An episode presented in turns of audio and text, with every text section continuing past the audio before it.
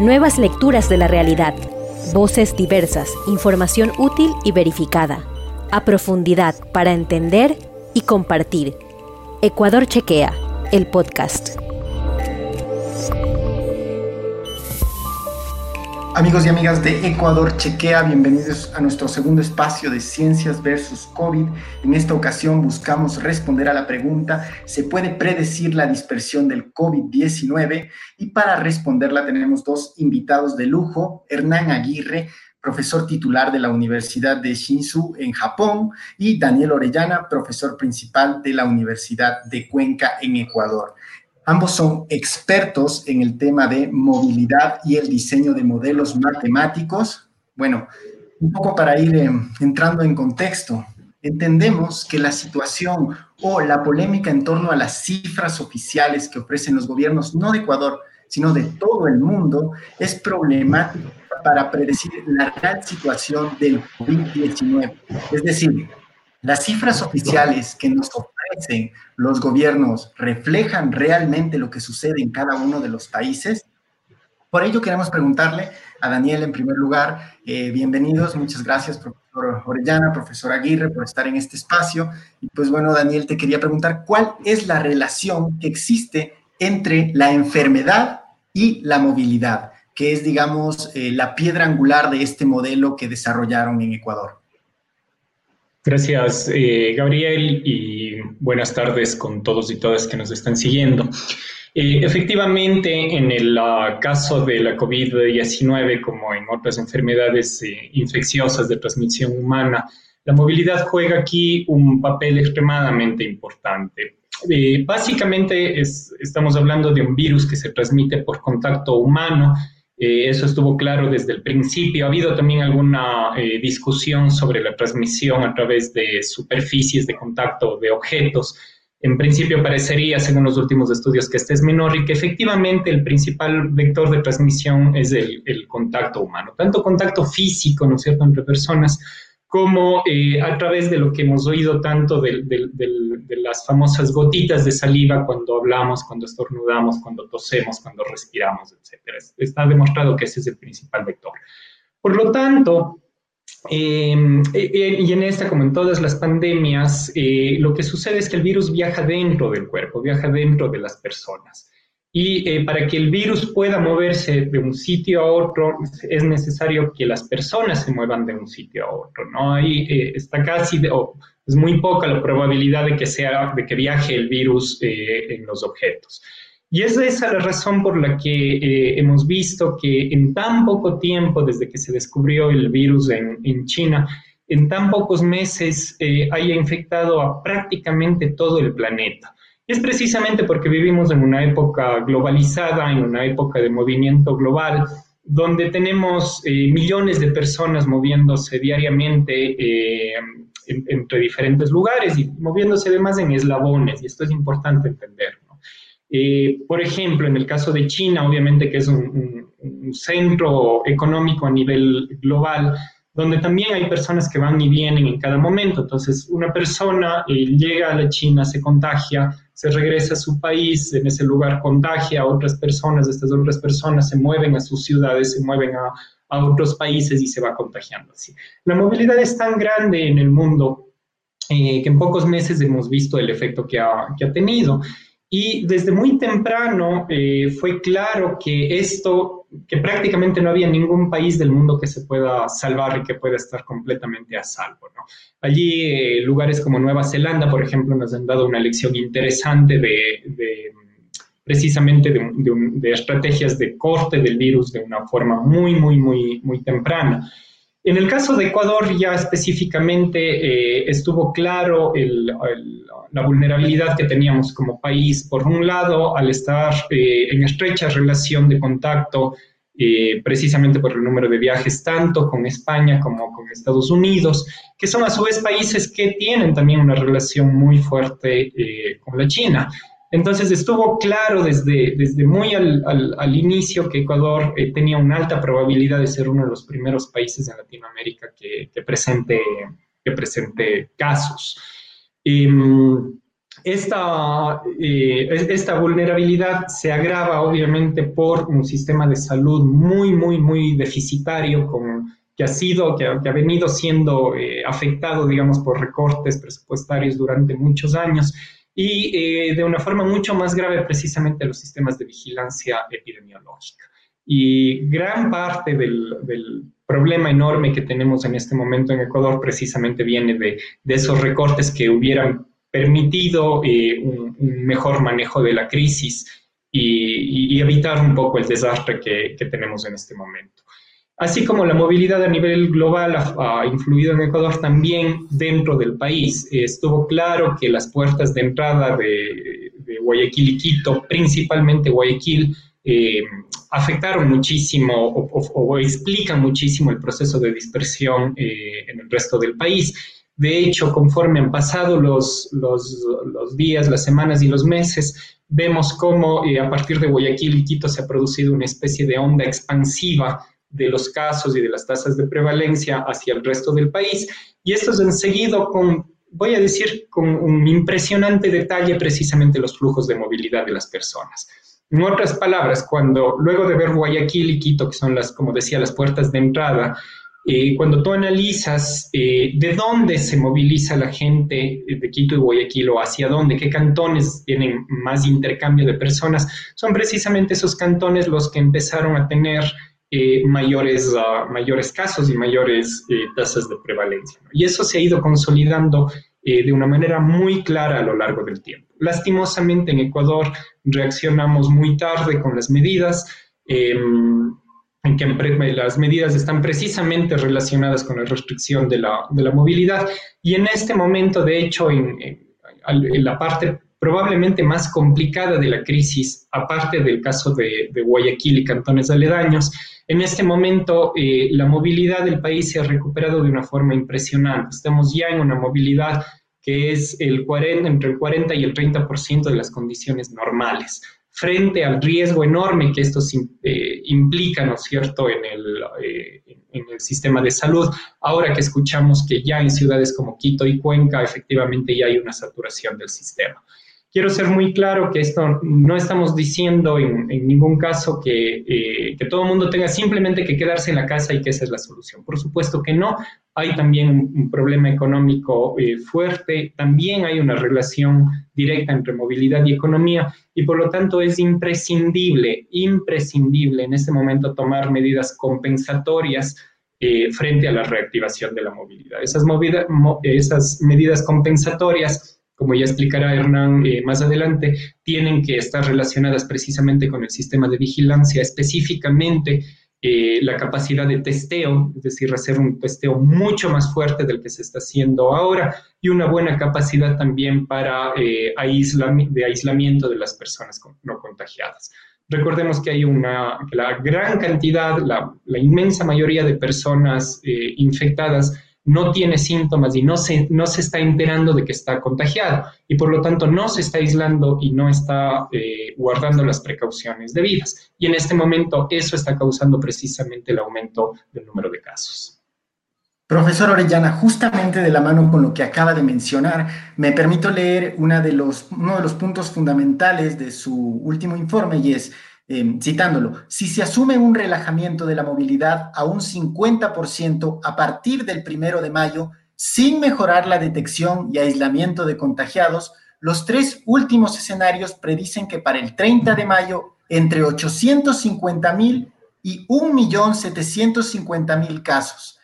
A una tasa de, de fatalidad del 3.4%, esto significa entre 20 mil y 50 mil muertes adicionales a las esperadas si se mantienen estas restricciones de movilidad. Profesor Aguirre, para aterrizar estas cifras, coméntenos cómo se, cómo se desarrolló el modelo CIR y en qué se basa para llegar a estas conclusiones, a una de estas conclusiones, porque son varias en realidad.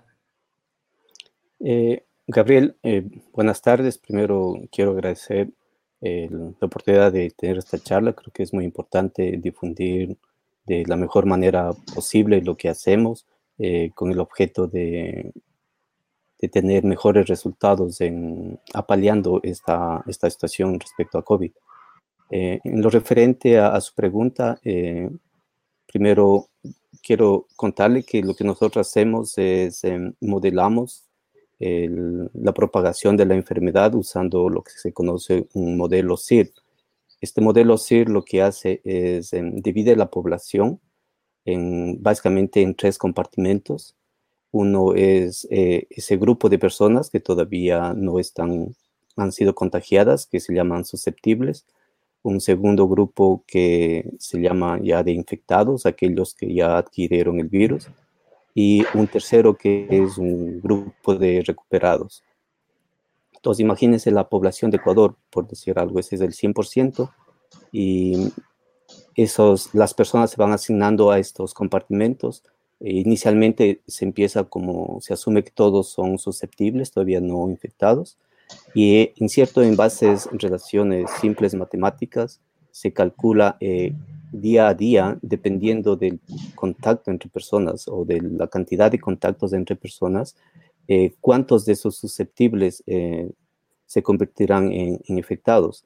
Entonces aquí la, la, cuestión de movilidad juega un papel importante, como ya había mencionado Daniel, para que haya contactos. En realidad el contacto tiene que ser entre el virus y otra persona. Entonces, el que porta el virus es otra persona y por eso es que eh, la movilidad es importante, ¿verdad?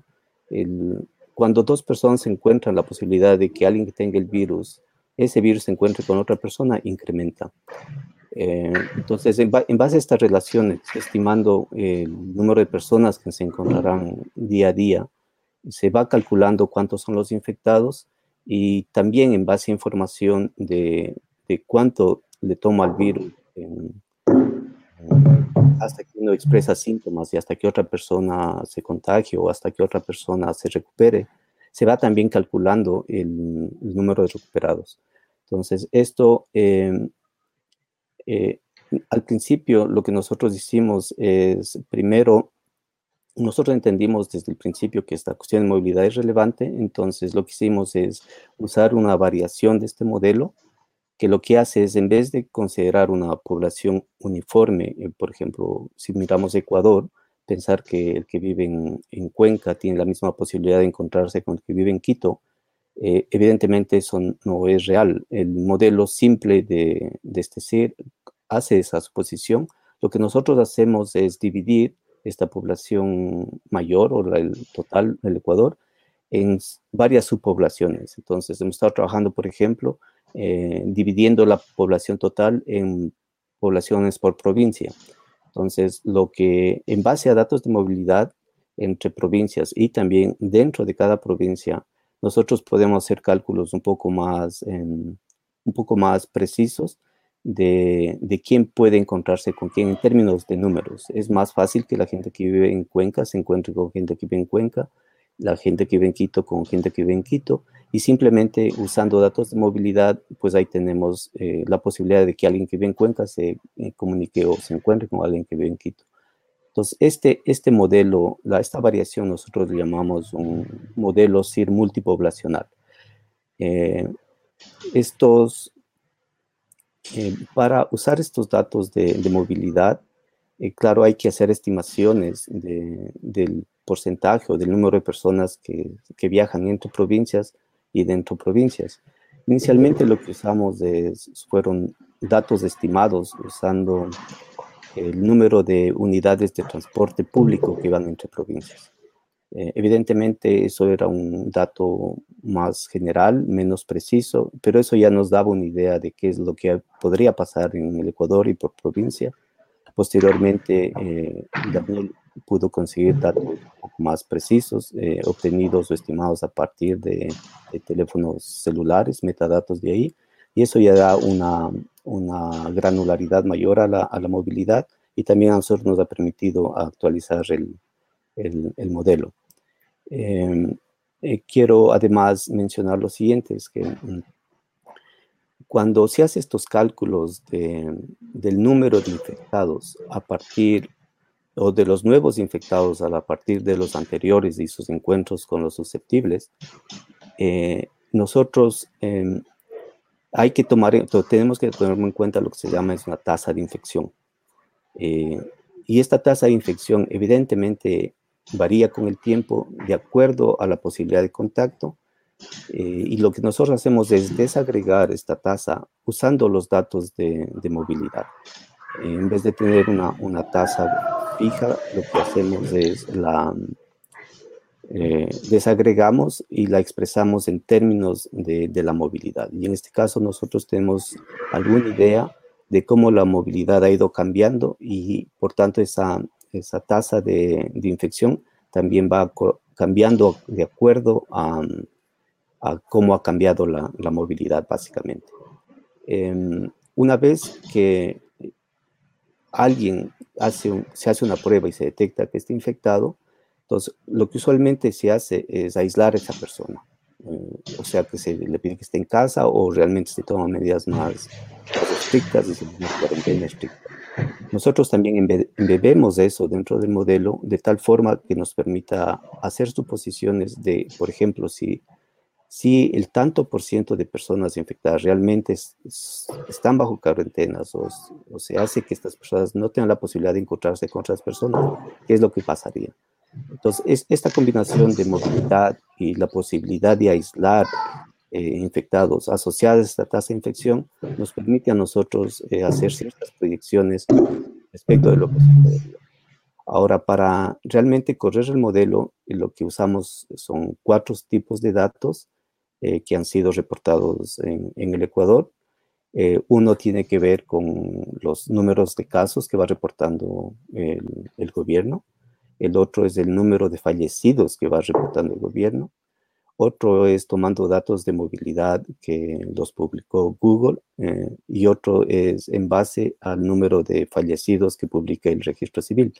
Entonces, estos cuatro datos son cuatro fuentes mm, que usamos nosotros para alimentar el modelo y que creamos cuatro escenarios. Evidentemente los datos son distintos y lo que nos da son distintos rangos. Lo que, respondiendo a su pregunta, eh, ese rango de, de posible número de casos y posible número de fallecidos provienen de estos cuatro modelos y como son datos distintos, nos dan tendencias similares, pero datos absolutos un poco distintos. Y por eso es el rango eh, que nosotros lo expresamos ahí. Profesor Orellana, eh, respecto a esto, da la sensación de que los gobiernos, las medidas que se implementan, probablemente quizás es más claro en América Latina, están un paso detrás de la pandemia. Es decir, se espera que llegue el primer caso y el primer contagio para empezar a tomar medidas no sucede a la inversa. Es decir, no teníamos todo listo para enfrentar al virus, sino que una vez que llegó a territorio se empezaron a hacer distintas gestiones para intentar paliar esta situación.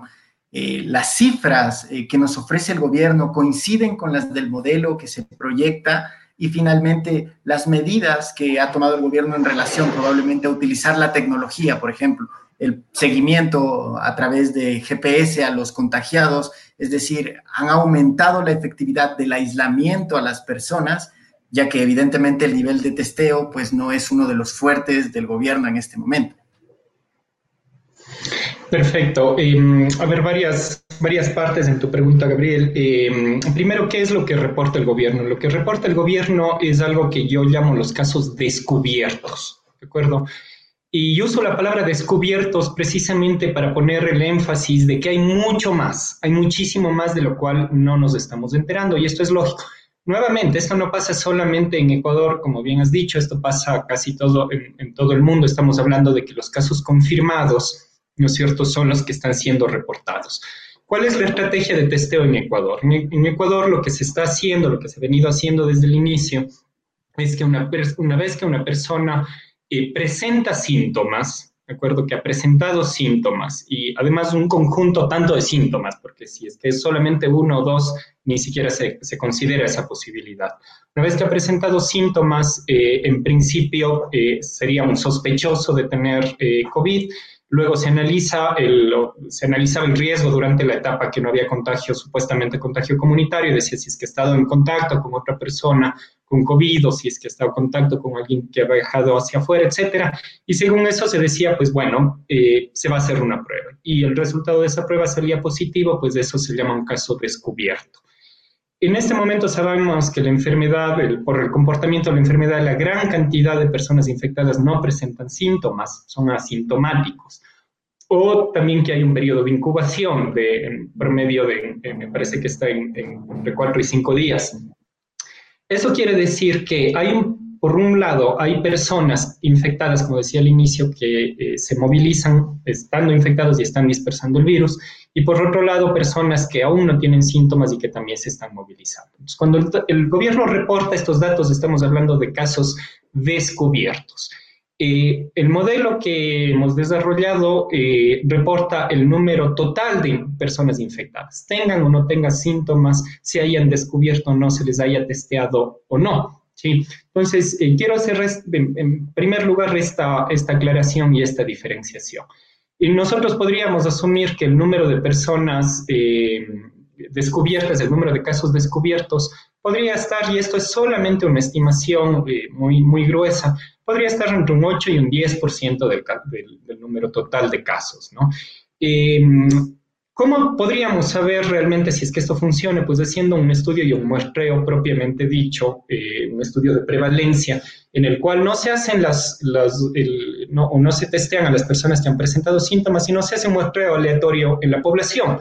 Y de ese muestreo aleatorio, como se hace cualquier encuesta, como se hace cualquier estudio, ¿no es cierto? Se aplican las pruebas y a partir del porcentaje de, personas que han presentado eh, un resultado positivo en la prueba, puedes inferir el número total de casos en la población. Eh, y aquí quiero hacer una, anunciar algo que también es una noticia que para Hernán va a ser eh, nueva porque recién acabamos de, de confirmarlo. Esto se hizo precisamente en Cuenca. El 17 de mayo el municipio de, Cuenca realizó un estudio de este tipo, un estudio de prevalencia. Se aplicaron 400 pruebas PCR a la población eh, con un estudio aleatorio, cogiendo, ¿no, es cierto?, eh, eh, de toda la población del cantón, y se estimó un 8%, que un 8% de personas estarían infectadas para mediados de mayo. Si es que inferimos eh, para el número total de la población en Cuenca, esto nos da aproximadamente 38 mil personas contagiadas de la ciudad de Cuenca el, para el 17 de mayo, 38 mil personas. Nuestro modelo eh, ha estimado precisamente para mediados de mayo tener aproximadamente 40 mil personas infectadas en Cuenca. En otras palabras, el modelo parece ser que está siguiendo con bastante precisión eh, la progresión de la, de la enfermedad. De esas 38 em, mil personas infectadas en Cuenca, los casos descubiertos, los casos que se han, que se han reportado, pues son apenas mil en este, en este momento, ¿no? Para el día de hoy, me parece que para mediados de mayo estábamos en, en 600. Entonces, eh, teniendo en cuenta esto, eh, lo que estamos queriendo decir muy claramente es que hay una diferencia entre lo que se reporta desde el Ministerio de Salud como casos positivos, insisto, esos son casos descubiertos, y la progresión real de la enfermedad. Los modelos matemáticos precisamente nos ayudan a esto, nos ayudan a entender la progresión de la enfermedad más allá de la capacidad de testeo que pueda tener un país. Y esto es extremadamente útil para la toma de decisiones, porque a falta de pruebas y a falta de haber tenido suficientes pruebas a lo largo de estos meses, pues es, en este momento los modelos matemáticos nos ayudarían a entender en qué parte de la, del proceso de la epidemia estamos. Eh, Súper interesante, profesor Orellana. Es decir, claro, estaba revisando justamente eh, en este instante los datos de la infografía y dan a SUAI 1.103 casos positivos, es decir, descubiertos, cuando en realidad podríamos estar hablando de cerca de 40.000 eh, una vez que aplicamos un modelo matemático que nos permite entender la realidad de una mejor forma. Profesor Aguirre, eh, una de las cosas, bueno, aislar un país, eh, usted se encuentra en Japón en este momento y Japón es un país del primer mundo, aún así aislar un país es un lujo, es algo que no, todas las personas pueden hacer, incluso muchos gobiernos han desistido de esta medida afirmando que su economía se ahogaría.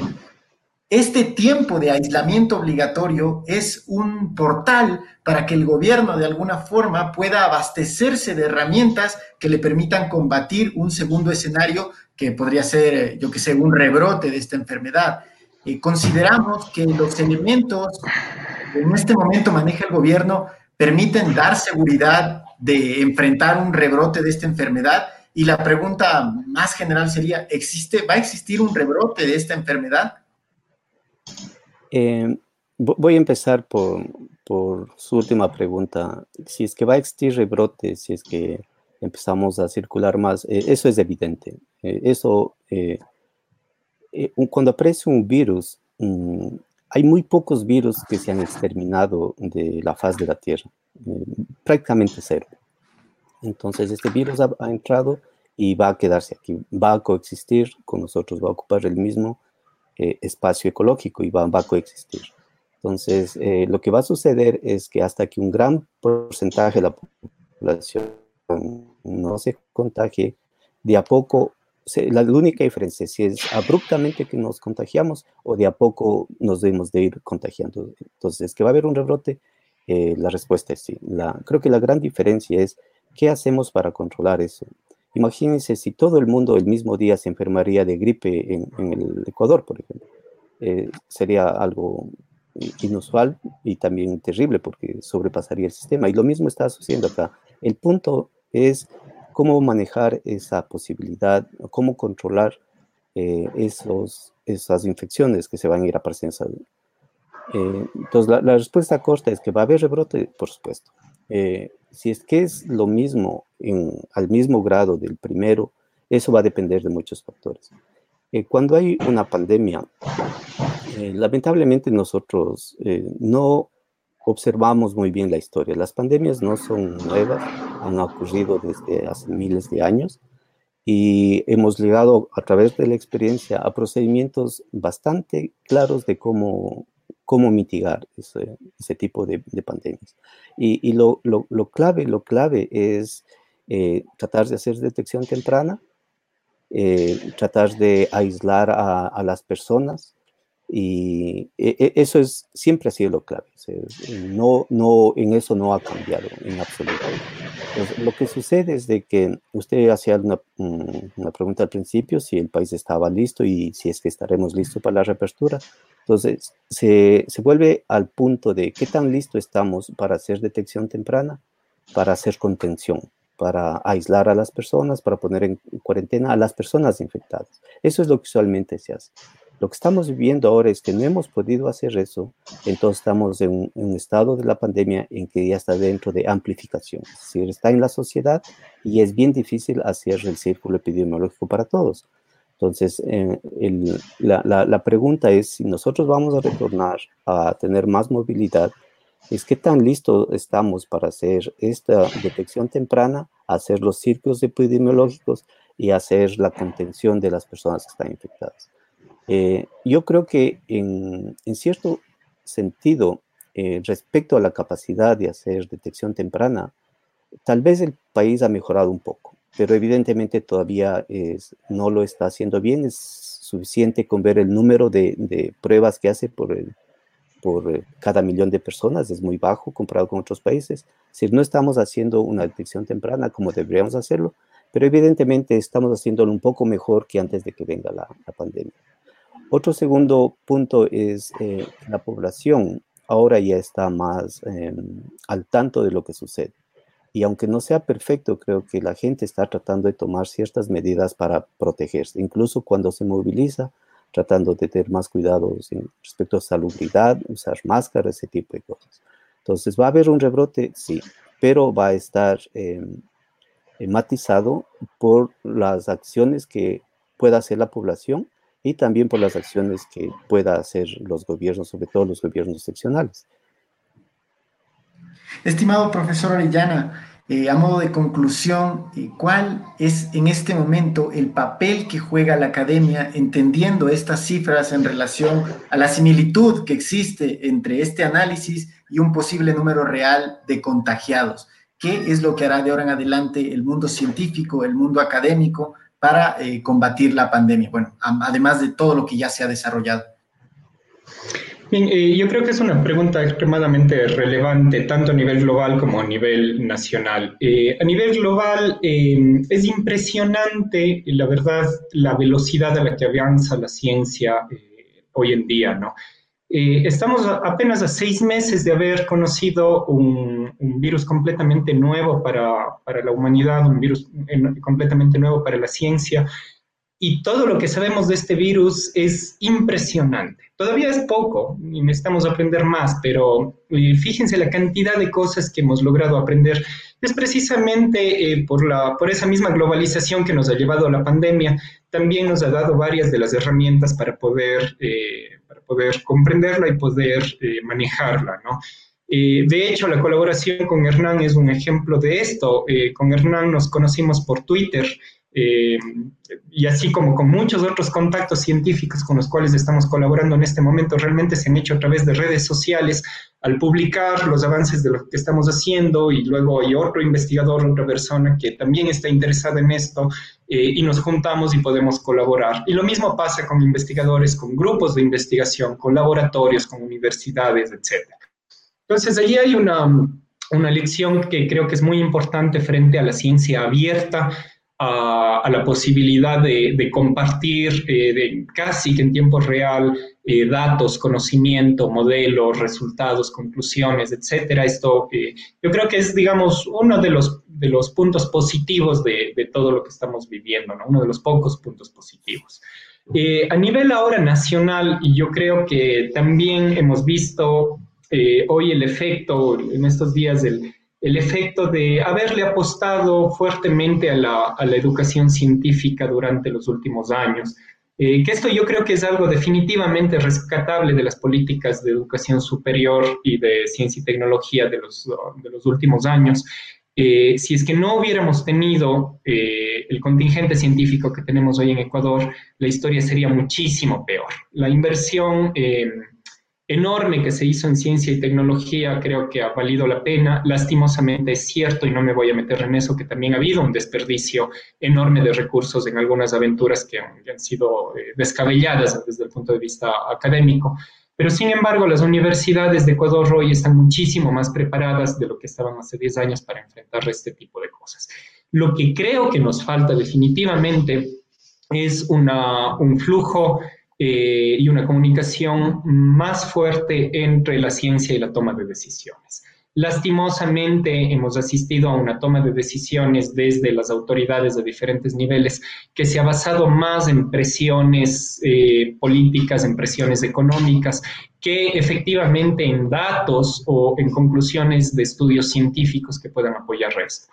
La, la, contraparte de esto, el contraejemplo de esto es en países eh, por ejemplo, como Inglaterra, que en principio precisamente no se hizo caso, simplemente se dejó que, el virus eh, se propague, hasta que precisamente la academia puso allí eh, un, pie adelante y dijo, lo que vamos a vivir es extremadamente grave.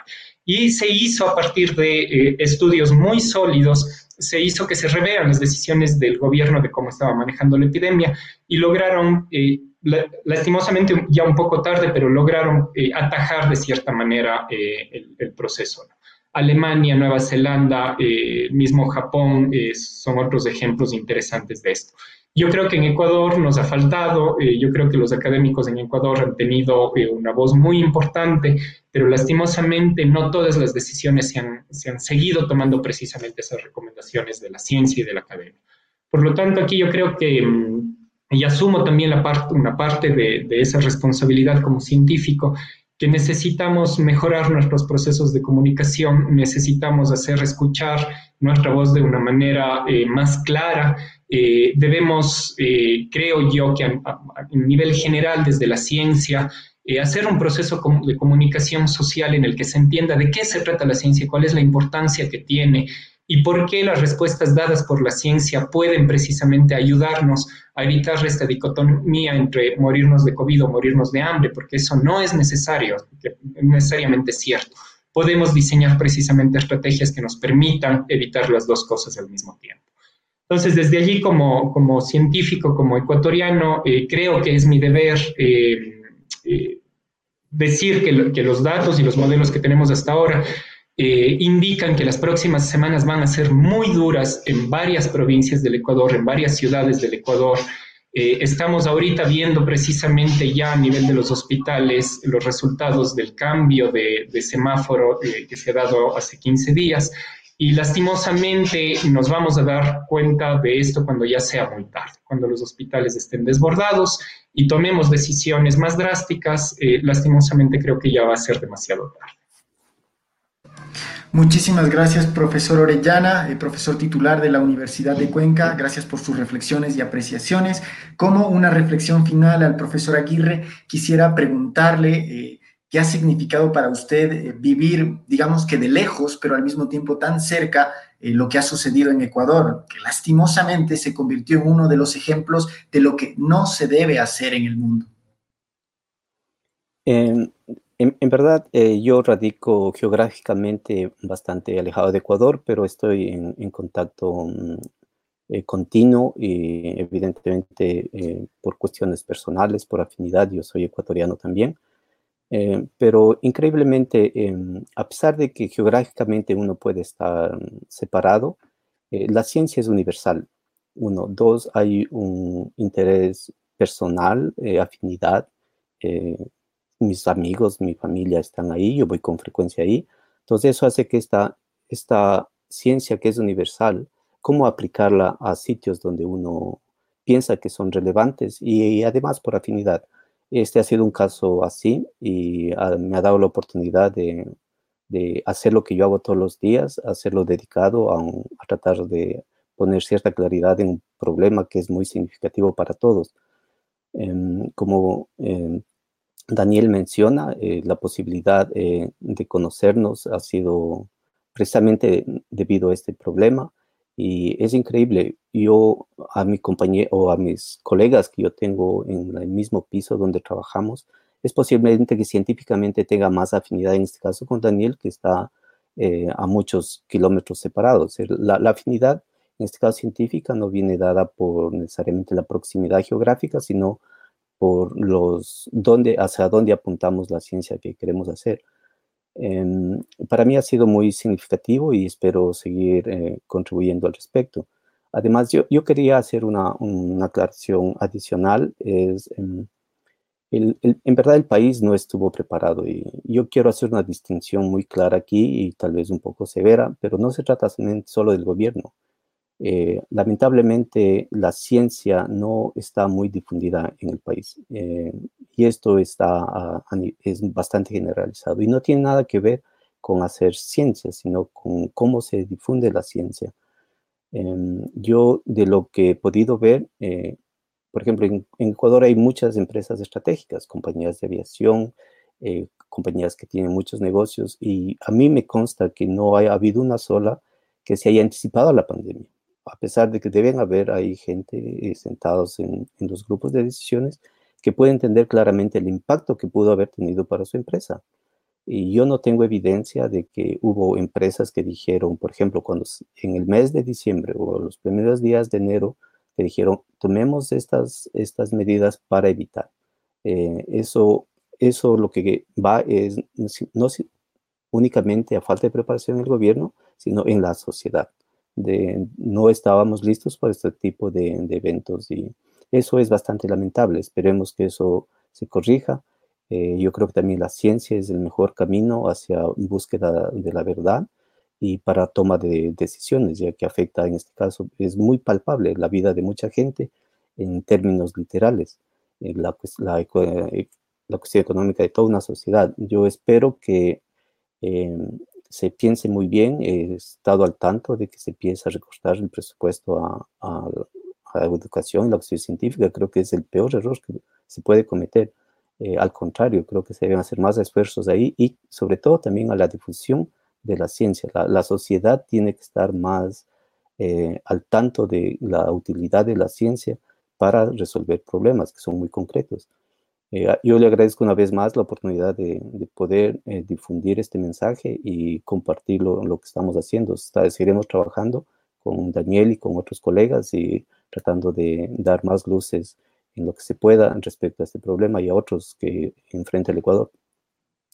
Agradecemos muchísimo al profesor Hernán Aguirre, profesor titular de la Universidad de Shinshu en Japón, pues bueno amigos, eh, como lo hemos escuchado, el mundo no estaba preparado para esta pandemia. Sin embargo, el ejercicio científico y académico es más válido y más importante que nunca en muchísimos años y pues estamos aquí en Ecuador Chequea para compartir estas reflexiones sumamente importantes en torno a lo que pasa en el mundo de las ciencias frente al COVID. Este fue nuestro segundo espacio y pues los invitamos a estar atentos de todo lo que hacemos en Ecuador Chequea, visitar nuestra web www.ecuadorchequea.com y recuerden que también tenemos redes sociales como Facebook, Twitter, Instagram y YouTube. Hasta una siguiente entrega con ustedes, Gabriel Narváez. Muchas gracias. Si te quedaste con ganas de más, visita www.ecuadorchequea.com y no comas cuento.